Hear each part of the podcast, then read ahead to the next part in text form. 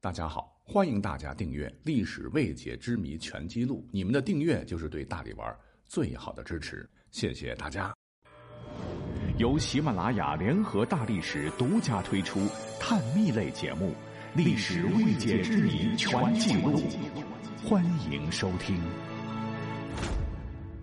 在评书、演义、小说里头，好像是立了点军功，皇上只要一高兴，马上就可以给主帅封王。如薛仁贵平叛高句丽有功，直接封为了平辽王。后头还有什么火山王杨业、东平王高怀德、金边王呼延赞、长胜王史彦超等等吧，听着好像一个比一个威猛。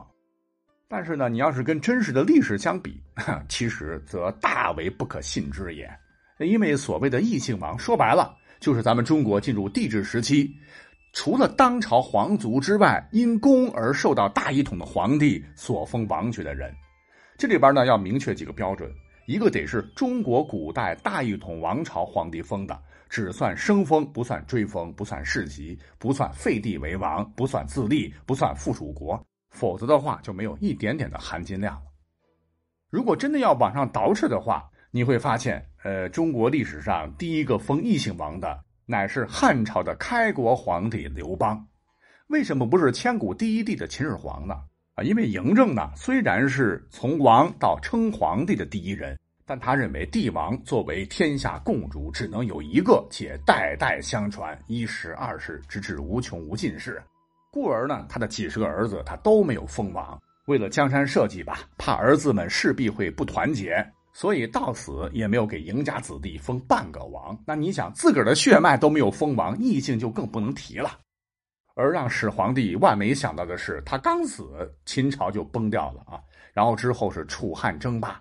西楚霸王项羽自立为盟主，大肆封王，但各方势力是尔虞我诈，根本不听号令。最终，汉王刘邦崛起于汉水三秦，击败项羽，统一天下。刘邦一称帝，为了兑现当初各方势力只要帮他出兵灭楚就给予王爵的承诺，就极不情愿的封了不少手握兵权的异姓王，如齐王后改为楚王的韩信、韩王信、燕王臧荼、后燕王卢绾、梁王彭越、赵王张耳、淮南王英布以及长沙王吴瑞。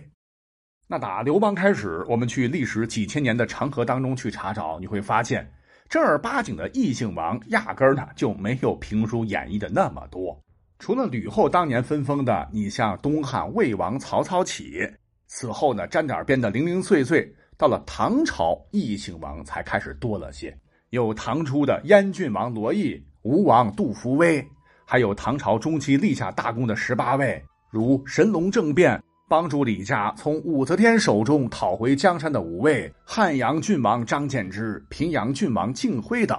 以及后头安史之乱始作俑者东平郡王安禄山，为挽救大唐江山者汾阳郡王郭子仪等几位，再算上唐朝中后期时被册封的十几位，如晋王李克用、齐王李茂贞等，唐朝算是史上异姓王最多的王朝。唐朝之后呢，随着历史发展，呃，再往后到了评书里头封王跟不要钱似的宋朝，实际历史上异姓王屈指可数，也就是邓王钱俶、魏王史弥远、太监广阳王童贯以及同安郡王张邦昌等，啊，因为宋朝他没有分封制，列土的没有，称号可以一大堆，更多的王爷呢都是死后追封的荣誉衔。连我们都很熟悉的岳飞，也都是死后才被追封为鄂武王的。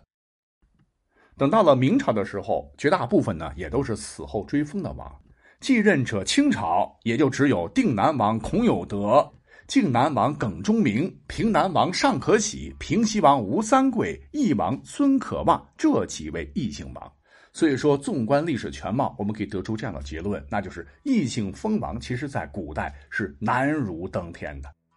即使说有些历史人物生前被封了异姓王，这听起来好像挺风光的，但是你去细研究，发现大多数命运都很悲催，不是造反就是被砍头。最典型的例子就是刚才讲到的，刘邦称帝之后，心狠手辣的直接将异姓王基本全部干掉，血雨腥风的告诉大家，天下是皇帝家的，谁想跟朕分杯羹，那你就等着死吧。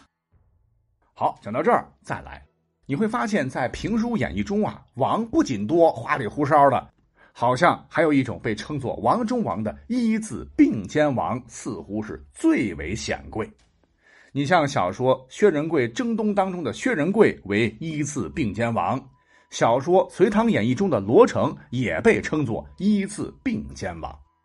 其实这一点哈，别说历史上啊，确实有一字并肩王的说法。那按字面的意思，就是拥有与皇帝比肩的地位的一字王。所谓的一字王，就是以分封的王国放在爵位前，如韩王、齐王、赵王等等。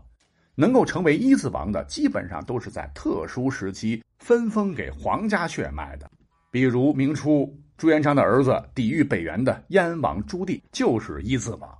即使是这样，也是非常非常难的。你像明朝到了崇祯、眉山自尽之后，南明小朝廷风雨飘摇，永历才被迫封了李定国这个异姓人为晋王。